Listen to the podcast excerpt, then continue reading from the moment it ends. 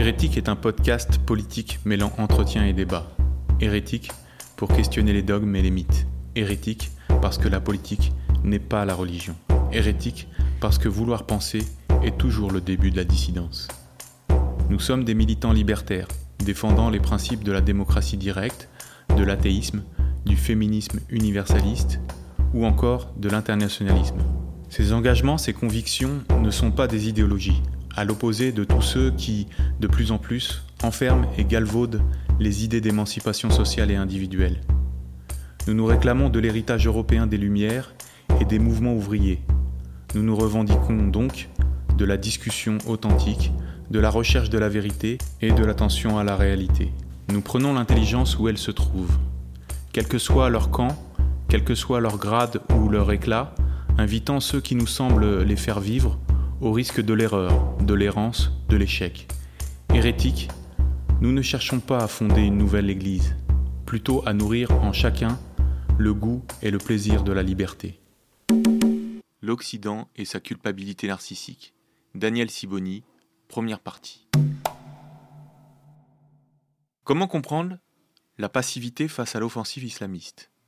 Pourquoi la violence du texte coranique est-elle tabou Comment expliquer la complaisance de nos sociétés face aux minorités communautaristes ou racialistes et, au-delà, face au chantage des néo-féministes, pseudo-écologistes et autres woke Cet étrange sentiment de repentance permanent, Daniel Siboni le qualifie de culpabilité narcissique. Il consiste à prendre sur soi la souffrance de l'autre, afin de le déresponsabiliser en se plaçant soi-même au centre de tout. Il s'agit d'une authentique perversion occidentale qui domine les discours politiquement corrects, enfermant chacun dans ses postures infantiles et des cercles vicieux totalement régressifs. Alors on avait décidé de, vous inviter à propos d'un livre euh, qui est sorti en 2013, Islam, euh, phobie, culpabilité, euh, qui est un livre que moi j'ai découvert deux ans après sa parution et que j'ai trouvé euh, fondamental. J'ai trouvé qu'il annonçait, euh, qu'il mettait en, avant une notion, donc la culpabilité narcissique, qui est, que je trouve extrêmement euh, opératoire pour comprendre le monde dans lequel on vit, sur de multiples plans, on, va en parler, évidemment en, partant de la question de l'islam. C'est un livre qui, qui, je crois, a eu très peu d'écho à sa sortie.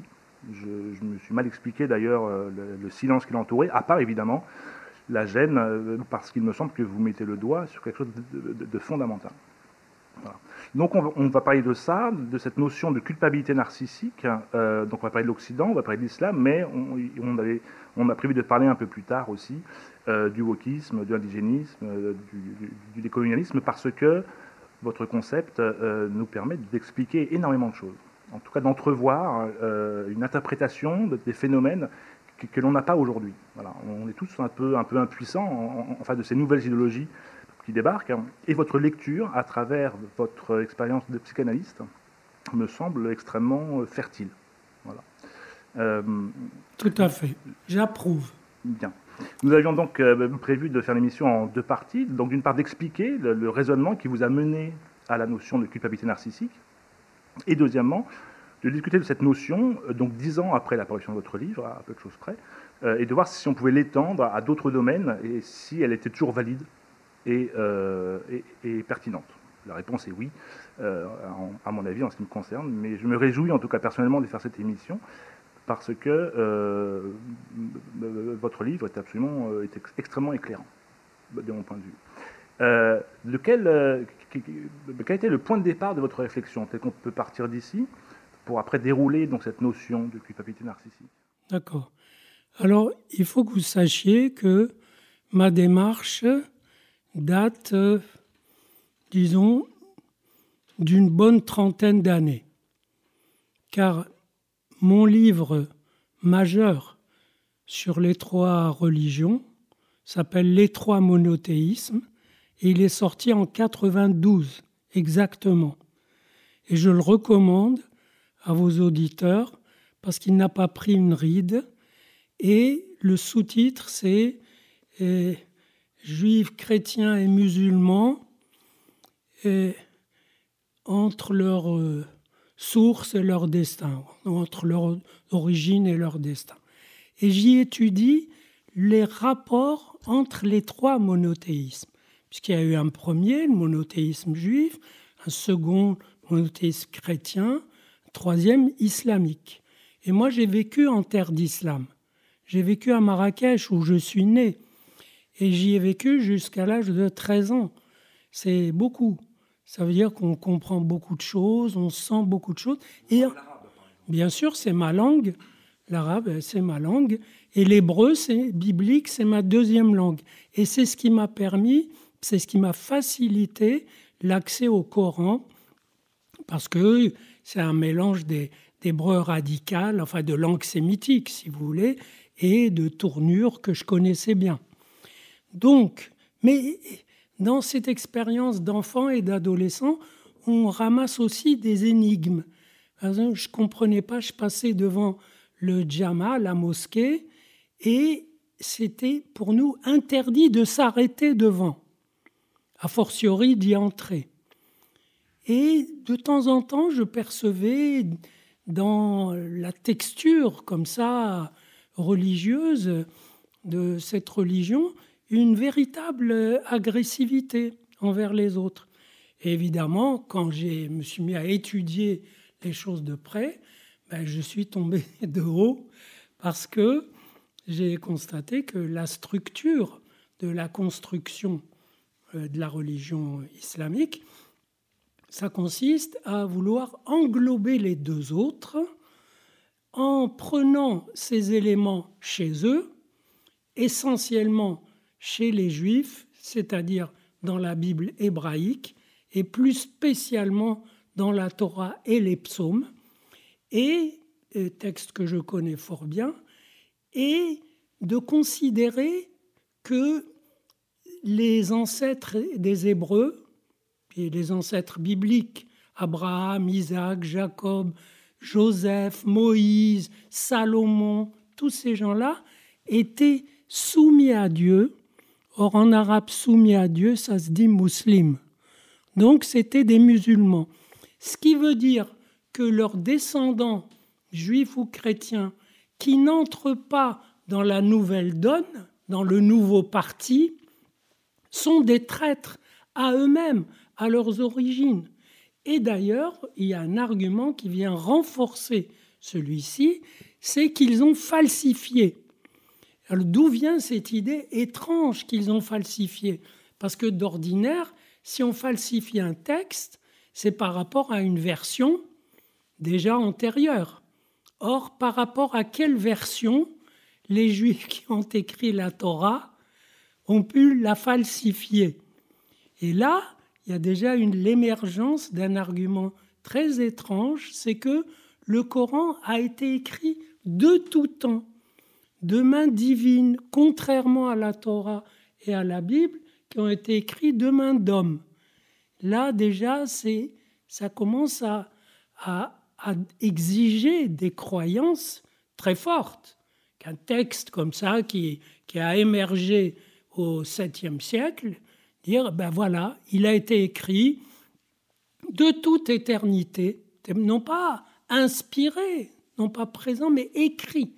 Et donc, mais quand on regarde de plus près, l'accusation de falsification est plus émouvante, je dirais, c'est qu'il accuse les Juifs d'avoir effacé l'annonce explicite de l'arrivée de Mohammed par Jésus, c'est-à-dire d'avoir carrément caviardé le texte. Alors vous imaginez que le texte hébreu écrit plus de mille ans avant, il y aurait eu Mohammed dedans, c'est-à-dire un chamelier du 7e siècle, et puis les, les scribes hébreux de mille ans avant l'auraient effacé. Quand il y a des phénomènes comme ça, un peu étranges, c'est la psychanalyse qui est convoquée. Et je pense que ce qu'il n'a pas supporté, c'est de leur emprunter tellement que ça fait une dette impayable et pour que cette dette soit soutenable, ben, il faut qu'ils disparaissent, qu'ils disparaissent en tant que juifs, c'est-à-dire qu'ils deviennent musulmans. C'est la seule manière de, de résoudre le problème. Et c'est pourquoi, et nous allons nous approcher du problème.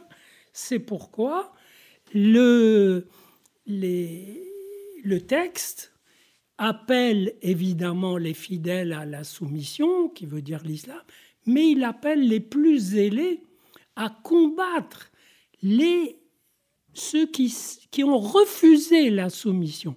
En français, quand on dit ouais, combattre les insoumis, on dit bah oui, c'est un peu un mot en l'air. Non, ceux qui auraient dû être soumis et ont refusé la soumission, ont refusé d'entrer dans ce que j'appelle le nouveau parti. Ça, s'est vu aussi en politique. Vous savez, au 19e, 20e siècle, un type fonde un nouveau parti socialiste plus proche du, du prolétariat ou plus proche de tel idéal, et il décrète que ceux qui étaient dans le parti avant et qui n'entrent pas dans le nouveau, c'est des, c'est des agents de la bourgeoisie, de vous connaissez la chanson.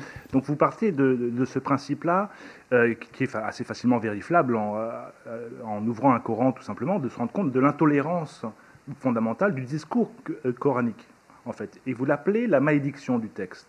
Alors justement, il, y a une malédiction, c'est-à-dire que le, on sent le, scribe coranique qui, qui essaye de résoudre son, ce problème, parce qu'il a un problème, et il essaye de le résoudre, et quand il n'y arrive pas, il invoque la malédiction, ça veut dire il dit qu'il soit maudit, qu'il soit maudit pour avoir écrit ce qu'ils ont écrit, qu'il soit maudit pour avoir falsifié le texte, qu'il soit maudit parce que ce sont des pervers, etc. Donc il y a une malédiction sous-jacente et qui, qui est évidemment a pesé sur les juifs et les chrétiens dans le monde musulman. mais les chrétiens, ils avaient des États chrétiens qui les défendaient. Les juifs n'avaient pas d'État. Et j'ai écrit un livre qui s'appelle Un certain vivre ensemble, juifs et musulmans dans le monde arabe, où j'explique que malgré tout ça, il y a eu cohabitation, mais évidemment très à la fois tendue, détendue, etc., parce que les humains s'arrangent toujours avec les obstacles qu'ils ont. Là où ça m'a fasciné, c'est que je me suis dit, mais alors, si tout ça se transporte en Europe, en Occident, comment réagit l'Occident? Et, alors justement, vous parlez du grand secret, c'est-à-dire que tout ce que l'on dit là, euh, à mon avis, va choquer un certain nombre d'auditeurs, puisqu'on est habitué à entendre que l'islam est une religion d'amour, comme toutes les autres religions. C'est un double mensonge. Mais pour le cas de l'islam, vous parlez d'un grand secret, c'est-à-dire que la violence qui serait contenue, qui est contenue dans le message mahométan, dans le Coran, euh, euh, n'a pas de réponse en Occident, à part un déni que vous appelez le grand secret, le grand secret de l'islam. Quel est le mécanisme qui conduit, euh, pour un, occidental, un européen, à dénier la violence intrinsèque au message coranique, qui n'est pas, vous l'avez précisé, le, comportement euh, évident d'un musulman? La, plupart des musulmans sont tout à fait pacifiques et prennent une distance vis-à-vis du texte. Mais le fond du texte est violent. Et pourquoi est-ce que c'est un grand secret? Eh Justement, là, vous avez un des moteurs du déni. Vous savez, le déni, ce n'est pas, c'est une opération complexe et a beaucoup de variables. C'est-à-dire, euh, évidemment, si on vous apporte une nouvelle terrible qui carrément vous fait chavirer, vous dites non, c'est pas possible. Et ce c'est pas possible, il peut durer une heure, mais il peut durer des mois, parce que votre équilibre est en jeu. Mais imaginez un Français euh, moyen, comme on dit, euh, comme il n'y en a pas, aucun Français n'est moyen, mais c'est une, façon de dire ce qui, plane dans l'air. Il entend qu'il y a des malédictions, et il a des copains musulmans de travail, il va pas leur dire Eh, dis donc, euh, il y a des malédictions dans votre texte. Non, il prend un pot avec eux, il mange avec eux, etc. Et il n'a pas très envie qu'on parle de ça. Et ça se comprend. Et donc, voilà un, phénomène psychologique, de psychologie des masses, qui est très étonnant et très beau, je dirais. moi, j'ai assisté avec cette recherche sur l'islam à des, des nécessités de revoir la psychologie des masses, telle que nous l'a léguée Le Bon, Freud et d'autres, il faut la revoir parce qu'elle est trop élémentaire. Voilà quelque chose qui est connu pour quiconque va en librairie, ouvre le Coran, a des pages qui sont indiquées par euh, d'autres, il s'informe, il dit ah bah oui, c'est curieux, ils sont pervers, ils sont maudits, etc. Et puis il le ferme et il ne peut pas en parler. Donc c'est un drôle de secret. C'est un secret qui porte sur quelque chose que tout le monde sait, mais qui doit avoir un statut de secret. Un secret public, Ok, si vous voulez, ça veut dire que ça doit rester tu. Rester tu, on entend têtu parce que la persistance est têtue. Pourquoi? Eh bien justement, il ne faut pas négliger le désir de confort et le désir de tranquillité. Là où ça, le, le voile du secret se lève, c'est justement quand des zélés font des actes. Et alors, alors là, la malédiction explose. Et des gens sont mitraillés à une terrasse. Ben, ils se demandent pourquoi? Pourquoi? Enfin, qu'est-ce qu'on a fait? Et la vraie réponse, c'est des zélés ont mis en acte sur vous la malédiction coranique. C'est ça la vraie réponse. Mais il y a aussi, il y a aussi beaucoup de musulmans qui partagent le grand secret, c'est-à-dire qui refusent de regarder la violence euh, euh, contenue dans le message euh, coranique. Et vous décrivez très bien dans le livre la manière dont, ça crée une dialectique entre les radicaux et en, quelque sorte les modérés ou les musulmans normaux, comment dire en France. Est-ce que vous pouvez développer donc cette idée qu'il y, a un circuit en fait qui se, se branche l'un à l'autre et l'un se, nourrit de l'autre? Absolument, c'est une dialectique passionnante parce que je l'ai étudié sous différents angles, mais c'est comme dans une famille. Prenez une famille et puis il y a deux ou trois caractériels là qui de temps en temps font des explosions, bref, expriment le secret de la famille. Il y a des familles avec un secret, souvent incestueux, etc. Puis il y en a un qui tape dans les murs, etc. Même un autre qui est autiste. Et, si on sort, si la famille sort, eh ben on les habille, on les, on les calme, etc. Et on sort. Et si un tiers, un étranger les attaque ou se moque d'eux, c'est toute la famille qui se mobilise parce qu'il y a un lien profond. On ne va pas lâcher des, deux euh, personnes comme ça, inachevées, caractérielles, les, en proie à des, à, des gens qui, qui vont se moquer d'eux. Donc, le lien, si vous comprenez ce lien entre une famille et ses enfants terribles, vous pouvez commencer à accéder au lien très subtil entre les musulmans qu'on dit modérés, c'est-à-dire qui ont décidé par devers eux qu'il faut mettre ces malédictions à l'écart, cette violence à l'écart, tout simplement parce qu'ils n'en ont pas besoin, ils n'en ont pas envie, ils sont beaucoup mieux en France que dans leur pays. Donc ils disent aux autres, écoutez, ne nous gâchez pas ce qu'on est en train de faire, c'est-à-dire une implantation tranquille. Et c'est là que ça peut être inquiétant, parce que quand l'implantation tranquille aura pris suffisamment d'ampleur, alors là, les, explosions seront même inutiles, parce que tout le monde sera soumis. Soumis non pas au sens musulman, mais dira, bon, euh, ça serait trop fou d'expliquer ça. D'ailleurs, vous voyez bien, tout est tranquille, tout est pacifique et tout va bien. Alors vous avez un discours là qui, euh, pour moi, euh, est du bon sens.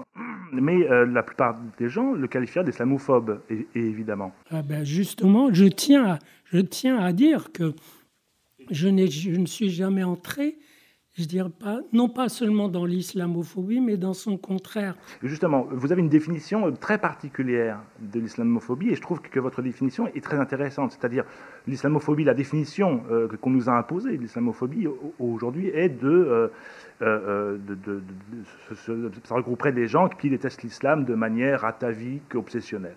Vous, vous avez une définition de l'islamophobie qui me semble extrêmement intéressante. Vous dites, c'est plutôt la peur de dire quelque chose qui pourrait déplaire aux musulmans. Et je trouve que c'est une définition qui correspond bien plus à la réalité de ce qu'on vit au jour le jour, plutôt que la définition classique des gens qui sont révulsés par le, principe même de l'islam. Je n'en connais pas, je n'en ai jamais croisé. Il y a très peu de discours qui sont réellement islamophobes au sens là. C'est pas des faux. Parce que les gens ont le droit d'avoir la religion qu'ils veulent. Le problème avec l'islam, surtout son arrivée en Europe, c'est et puis son expansion et sa son bon sa prise d'influence croissante. Le problème, c'est qu'il comporte un appel hostile aux autres. Vous comprenez? Il comporte un appel hostile aux autres, aux autres parmi lesquels il a l'intention de vivre. Donc ça pose un vrai problème. Une vraie contradiction. C'est une vraie contradiction.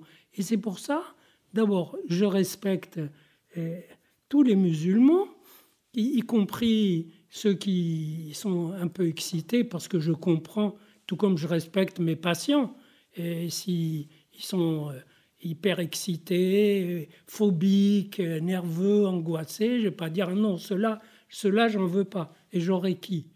Donc, je respecte tous les gens qui ont des démêlés avec leur transmission symbolique. Voilà. Il se trouve que dans cette, cette transmission pose ce problème et qui, encore une fois, et ne doit pas nous amener à mettre en cause justement la, la faiblesse de beaucoup d'arguments, c'est que il croit que mettre en cause ce problème que je vous pointe ça revient à s'en prendre aux musulmans. Absolument pas. On pointe un problème que les musulmans eux-mêmes ont du mal à résoudre, essayent d'étouffer, d'atténuer, mais ça ne le résout pas. Oui, parce que dans le, livre, vous avez des formulations qui sont extrêmement humaines et, et très très justes lorsque vous dites que en fait, les musulmans sont des prisonniers de leur propre texte. Bien sûr. C'est très joli, c'est qu'effectivement, ils sont démunis en, face d'une transmission, d'une chose qu'ils ont reçue et qui est difficilement gérable. justement, je rebondis, c'est une question qui me venait à l'esprit. C'est euh, donc il y, a, le côté euh, de la Bible a été expurgée de certains passages antisémites. Non, non, pas du tout. Aucune, aucun texte sacré n'a été expurgé et ne peut être expurgé. Ce que fait Vatican II, c'est adjurer les prêtres, etc., de ne plus utiliser certains mots comme juif pervers, etc. Mais les textes sont restés les textes, et je vous le dis pour votre information, la Bible hébraïque est extrêmement violente envers les juifs, parce qu'elle veut les éduquer. Elle dit, vous vous conduisez mal, etc redresser votre, vos conduites et ainsi de suite. Mais, mais du coup, en fait, cette, cette, réforme qui a eu lieu quand même euh, dans la religion catholique, est-ce qu'elle peut se, pourquoi elle ne se fait pas euh, chez les musulmans?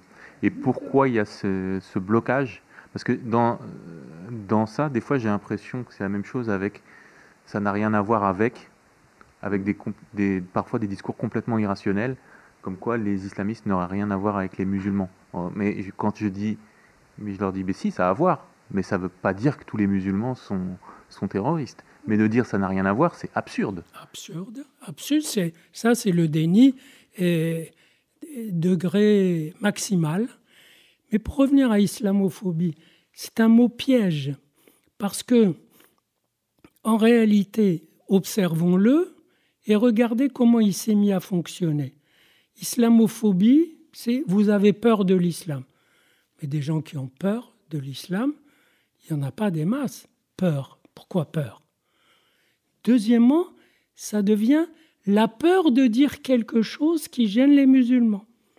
Troisième étage, la peur de dire quelque chose qui serait pris par l'establishment français comme visant à euh, s'attaquer aux musulmans. Vous voyez les, étages? Ce qui, veut dire, que le mot, carrément, il faut le prendre et le mettre à la poubelle et ne plus s'en servir et dénoncer la façon dont, on l'utilise parce que c'est un mot piège. Vous le prenez, il vous, il vous blesse les mains. Vous voyez, ce pas des mots sains. Et tout simplement, de même d'ailleurs, enfin d'autres mots, on emploie le mot phobie à tort. La phobie, c'est quelque chose de terrible.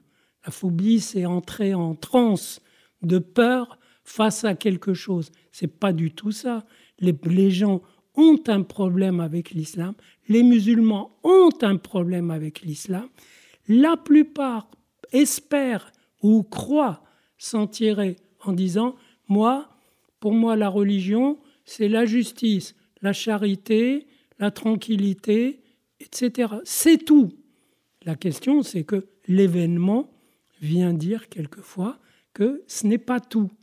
Et, ça les amène à, être un peu plus clairs et à prendre davantage position. Et alors précisément, euh, il y a un quatrième étage, euh, au-delà de simplement la, peur d'être pris en flagrant délit d'intolérance, c'est que cette situation euh, de folie, en quelque sorte, d'un grand secret, d'un islam fondamental qui serait violent, mais c'est une chose qui, ne, pourrait pas être dite, elle, ne peut qu'être déniée, elle devient une jouissance. Et c'est là où vous posez une chose extrêmement importante, la notion de culpabilité narcissique. Est-ce que vous pouvez en parler? La réaction normalement en face d'une famille, pour reprendre votre exemple, d'une famille qui est malade, dans laquelle il y a un inceste, est de dire, bon, il y a un problème, il faudra en parler malgré le déni, malgré euh, les crises de certains, malgré l'idéologie officielle en quelque sorte de, la famille. Là, nous avons une réaction de l'Occident, des Occidentaux, euh, que vous avez appelée donc la, culpabilité narcissique. Est-ce que vous pouvez en, parler? Oui, bien sûr. Alors, la culpabilité narcissique, c'est ce phénomène qu'on observe dans cette situation qui est que la plupart sont conscients qu'il y a un problème avec l'islam, que l'islam a un problème, que la société a un problème, et que tout ça tient au fait que l'islam comporte un noyau irréductible et fondateur, fondateur, qui est un point d'hostilité aux autres. Parce que si on retire cette hostilité aux autres, ça revient à ce que le discours musulman soit complètement inclus dans le discours juif et chrétien. Vous comprenez, comme il a arraché ses contenus aux autres, il faut qu'il les insulte.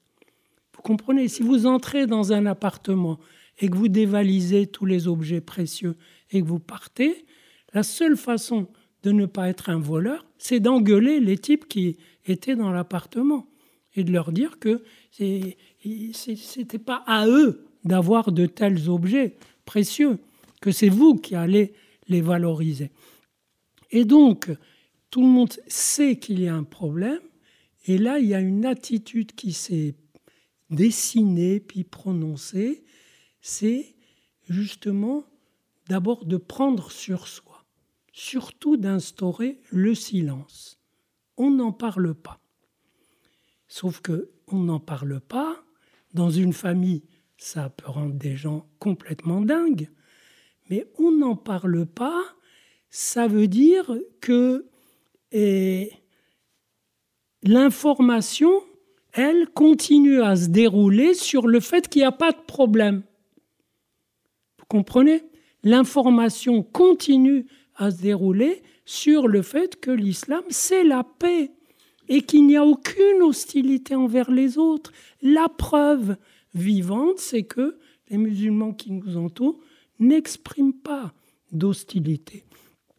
Sauf quelques-uns qu'on a élaborés comme des fous, c'est-à-dire des psychopathes qui sont sortis de la religion alors qu'ils en expriment les points d'acuité. Mais ces fous-là, on va dire euh, que s'ils sont fous, ce n'est pas à cause de l'islam, mais c'est à cause de l'Occident. C'est ça, c'est le cœur de la culpabilité. C'est qu'en réalité, ce c'est à, cause des Occidentaux que cette chose-là arrive. Alors là, c'est là que je veux en venir pour vous développer la culpabilité narcissique, c'est que lorsqu'il y a un problème, si vous arrivez et que vous dites, en fait, tout ça, c'est de ma faute, vous, vous déployez des ailes pour couvrir le problème et vous l'appropriez. Vous en expulsez les autres. Si c'est de votre faute, les autres n'ont pas à en parler même. Donc, en l'occurrence, pour revenir à la situation, vous exonérez les musulmans d'avoir la moindre explication à chercher ou à donner. Vous vous dites que on va pas les mettre en posture d'accusé, alors que c'est pas être accusé que de s'affronter à un problème réel. Donc, vous confisquez aux musulmans leurs problèmes, vous confisquez aux autres, c'est-à-dire aux tout venants, et à vous et moi, la, le droit même de parler de ce problème. Donc vous instaurez le silence et vous apparaissez comme ayant une posture éthique supérieure. Alors d'où vient que quand on prend sur soi un problème, c'est-à-dire qu'on le confisque aux autres qui le vivent de tous côtés, d'où vient que ça paraît être une posture éthique supérieure? Et là, je pense qu'il y a deux, il y a un enfin un flux, un flux très important qui vient du christianisme dans ce sens, c'est et, et, qui a été très réactivé, selon moi, par la philosophie de Lévinas, qui dit je suis responsable de l'autre. Waouh, c'est énorme. Je dois parler pour l'autre. Waouh, on est plutôt habitué à essayer d'aider l'autre à parler en son nom. Donc, si je suis responsable pour l'autre, ben si l'autre a un problème, c'est le mien. Ce problème devient le mien.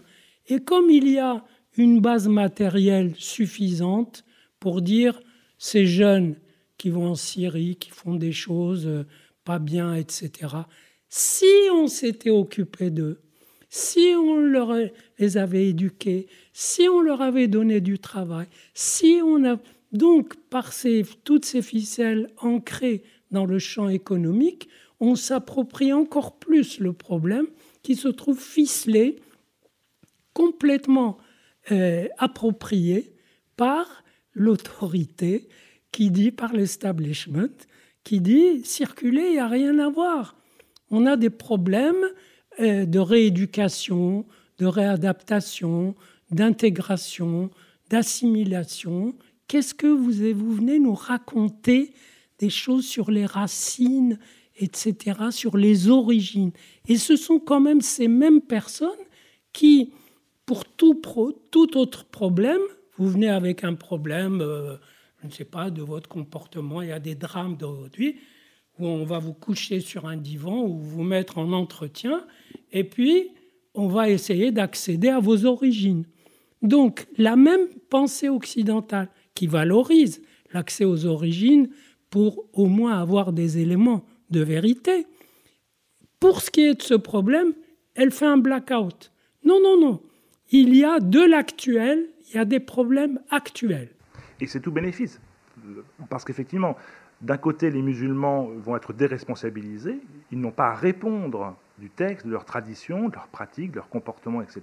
Et de l'autre côté, du côté de l'Occident, on va avoir des postures qui vont être mégalomanes. C'est-à-dire, nous sommes responsables de la situation des autres nous devons répondre de leur situation. Donc on est au centre du problème, nous, sommes donc les seuls à pouvoir résoudre le problème.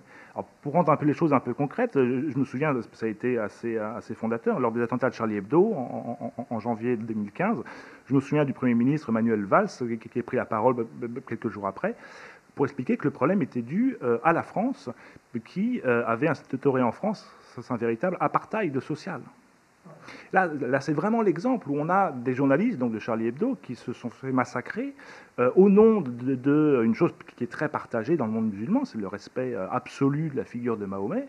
Euh, et là, on a un Premier ministre de la France qui, dit qu'en réalité, tous ces problèmes-là sont dus à la France. Donc la France est au centre de tout, est au problème même du centre, est au problème du, monde musulman, est au, centre du monde en réalité.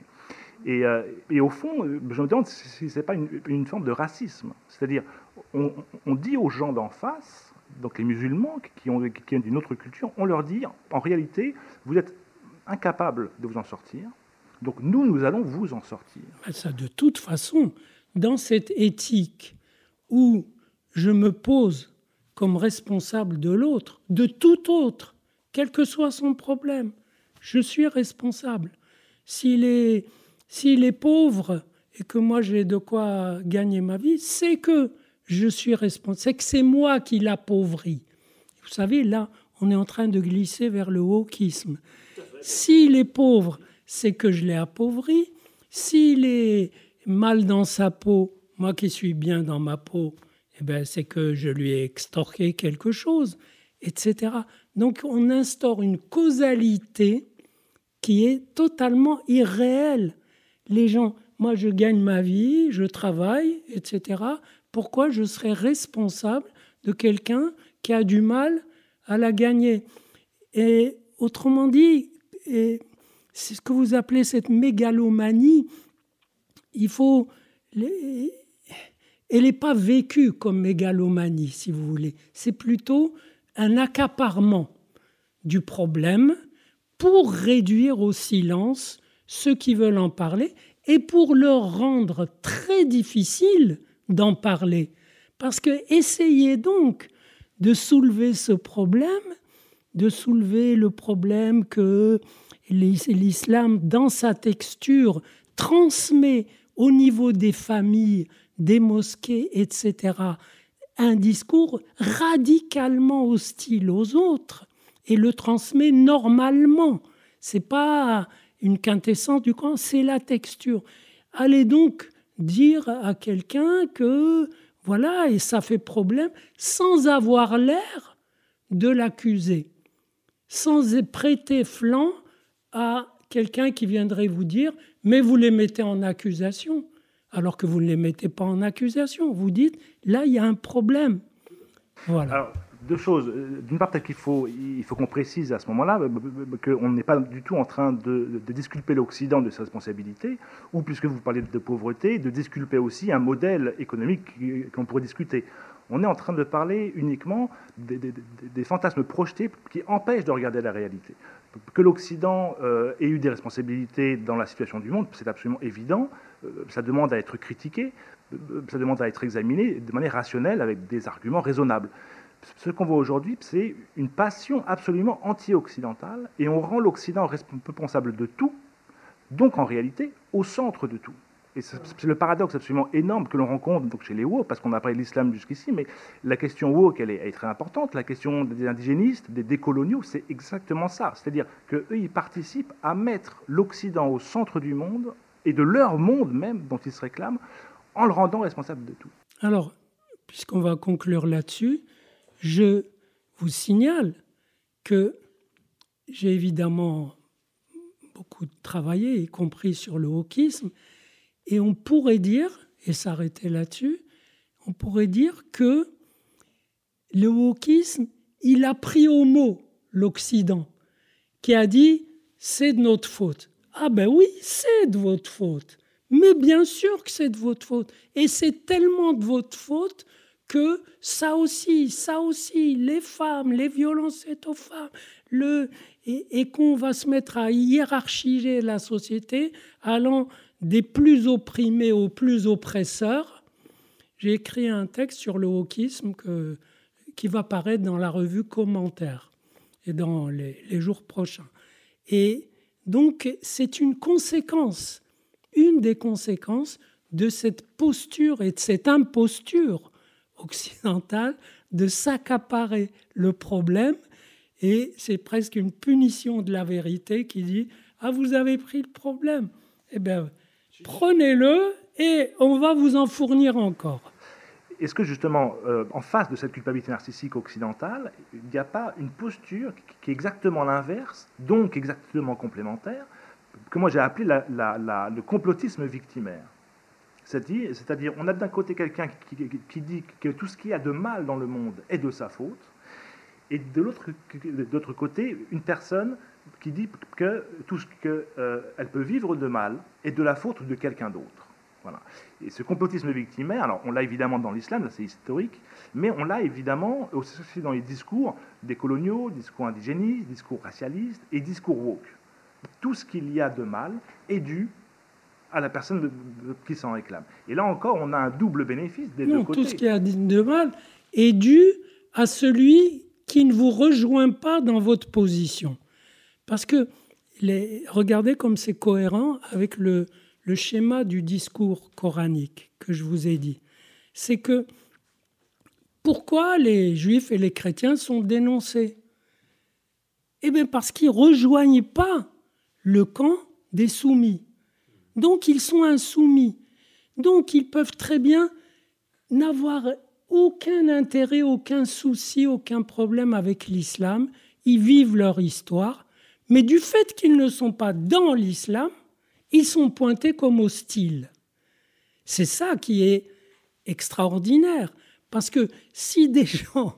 Ça veut dire quoi? Ça veut dire qu'il y a une logique ensembliste que je vais vous expliquer qui est basé sur la théorie des ensembles, mais au niveau élémentaire, au niveau des petites classes. Or, les phénomènes humains, ils relèvent d'une mathématique bien supérieure, bien plus complexe. La mathématique en question, ensembliste, c'est de dire, nous, voilà par exemple les musulmans, on est le bon ensemble. Donc, le complémentaire de cet ensemble, c'est les mauvais. Le but de notre ensemble, c'est de s'étendre et mordre sur l'ensemble des mauvais jusqu'à le réduire à rien. Voilà. Très bien. Mais on peut réitérer cette opération pour euh, toute chose. Moi, je suis noir. Nous, le groupe des noirs, on est, disons, les bons. Le complémentaire, c'est les blancs. Les blancs sont attaquables, même si ils, n'ont jamais vu de noir, ils sont, ils sont ailleurs, ils ne s'occupent pas de la question, vous comprenez? Mais on prend le complémentaire. Et après, euh, ben, je suis une femme, nous, le groupe des femmes, on a subi des violences, etc. Quel est le complémentaire? C'est les hommes. Et quand on prend l'intersection de tous ces complémentaires, on a l'ensemble des archi mauvais. Les archi mauvais, c'est les blancs, mâles, bien portants, hétérosexuels, insoumis, et qui, voilà, par exemple, voilà. Et quels sont les mieux, les plus opprimés? C'est l'intersection des noyaux, c'est-à-dire soumis, mais soumis à la parole sacrée, pas soumis dans la vie, dans la vie très révoltée. Femmes, euh, handicapées, noirs, homosexuels. Ça vous donne un noyau.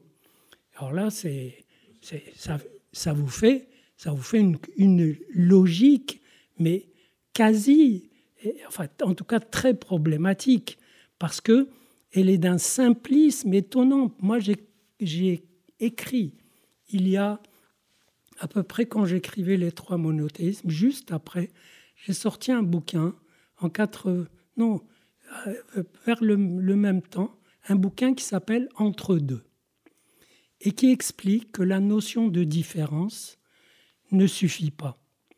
La différence entre blanc et noir, entre hommes et femmes, entre euh, colonisés et non colonisés, etc. Toutes ces différences, entre ici et ailleurs. Non, on va ailleurs pour revenir ici autrement. Et il y a toute une industrie qui en témoigne. C'est l'industrie du voyage. Le chiffre d'affaires, c'est des centaines de milliards. Donc c'est sérieux.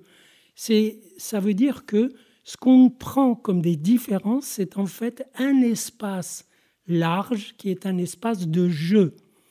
Et cette conception qui prend les intersections des ensembles, elle ne laisse pas de jeu entre musulmans, non musulmans, entre hommes et femmes. Vous êtes un homme blanc, bien portant, très mauvais, trois fois mauvais, etc. Alors que, en réalité, la dialectique de la vie, de la réalité, ça c'est un mode de pensée quasi délirant et persécutif, évidemment. Parce que si, quand vous êtes dans un ensemble, vous êtes persécuté par tous ceux qui sont au dehors, ça fait beaucoup. Donc, on a, et en réalité, la vie, elle, règle les choses autrement. Elle déploie un espace d'entre-deux, entre deux pôles, et il y a même ce qu'on appelle en physique quantique des intrications. Ça veut dire des interactions, mais très intimes, très profondes. Ça veut dire que une femme, elle n'est pas l'opposé d'un homme. Une femme a besoin d'un homme qui lui plaise et qui la prenne en tant que femme, donc qui l'honore en tant que femme. C'est dialectique. Et si il y avait simplement homme et femme, alors les rapports amoureux, sexuels, érotiques seraient des emboîtements qui marchent ou qui ne marchent pas. Et ça serait un peu débile. justement, tout ça, c'est une euh, la, régression extraordinaire dans laquelle nous sommes euh, est fascinante parce qu'on voit aujourd'hui euh, une Europe ou un Occident de, manière générale qui a l'air de consentir à sa propre destruction. Comment expliquer, ou en tout cas à son discrédit, son discrédit profond, euh, c'est tout, tout, un modèle qui a, tendance à être le, bouc émissaire de toutes les minorités. Comment expliquer au fond le surgissement de, cette, euh, de cette culpabilité narcissique? Parce que vous avez, vous avez pas des racines chrétiennes, ça c'est évident, mais c'est des racines chrétiennes qui sont là depuis au moins 1500 ans. Pourquoi maintenant elles deviennent délirantes? Quand vous dites on est dans un état de décomposition, etc., moi je dirais doucement, doucement, du calme, parce que ce sont des idées, ce sont des, des mouvements de personnes relativement minoritaires. La masse des gens, vous lui dites euh, Ah non, il faut écrire de façon inclusive. Elle se met à écrire une phrase, puis elle jette le stylo parce que c'est n'est pas praticable. Et vous lui dites euh, Vous savez, vous êtes un, vous êtes un, un colonisateur. Je dis, mais arrête, enfin, ils ne vous parleront même pas. Donc ce sont des mouvements d'idées qui s'auto-entretiennent et il ne faut pas développer par rapport à ça un complexe d'infériorité, c'est-à-dire dire mais, mais on est débordé, on est démuni, mais qu'est-ce qu'on va faire? Pas du tout.